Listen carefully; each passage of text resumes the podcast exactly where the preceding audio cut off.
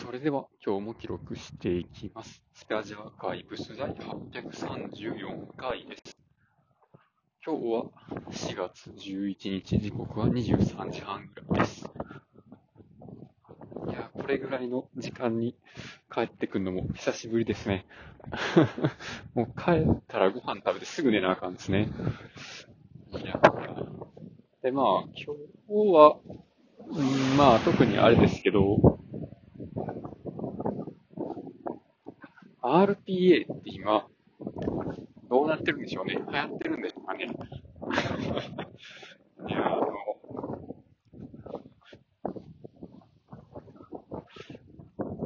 マイクロソフトのパワーオートメイト4デスクトップってやつが、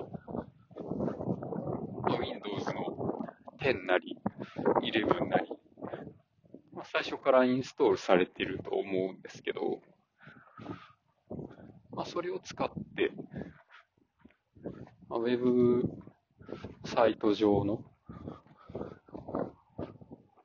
あアイテムの一覧というか、リンク一覧みたいなやつかな。まあ、そういうのを取ってきて、まあ CSV に出力するみたいな、そういうフローを、いつ作ったんかな なんか去年ぐらいに作ったのがあったんですけど、まあ、なんかね、近くの人たちが、いや、こんなことしたいよな、みたいな、言ってんのをフラッと聞いて、ああ、なんかこれで、そんな感じのことできるで、みたいな。っていう、なんか聞かれた時に、はい、これ、みたいに。出すっていうのができて、ちょっとね、ドラえもん感があって、いや楽しかったですね。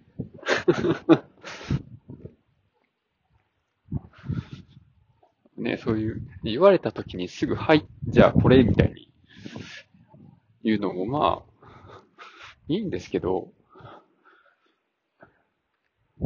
まあ、それって、僕は楽しいけど、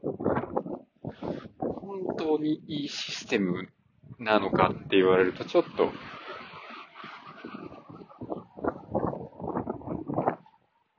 なかなかそうですとは言いにくいかなと思って。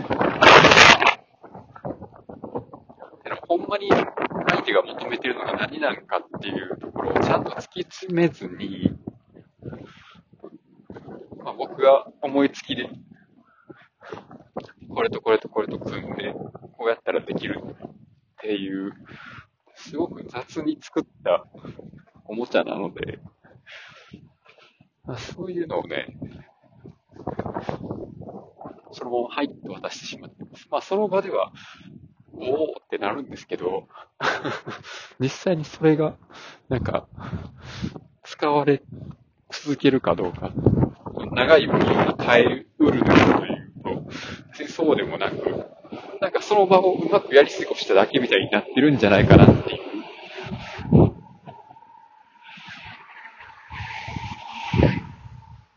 そっちの心配が最近多くて、そうなった時に長く使える、運用し続けられる、人の動きを含めてシステムに落とし込める、そういうことができるようになるには何をしたらいいのかなっていうのが、まあ、ちょっと気になってるところですね。どうしてるんでしょうね。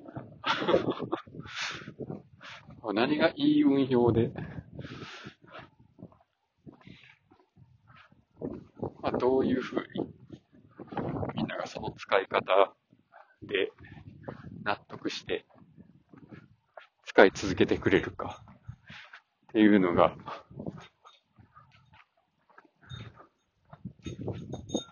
まあ、よくわかりませんが、その辺がね、うまく周りとすり合わせていけるようになりたいなというふうにちょっと思いました。ということで今日はこの辺で終わります。ありがとうございました。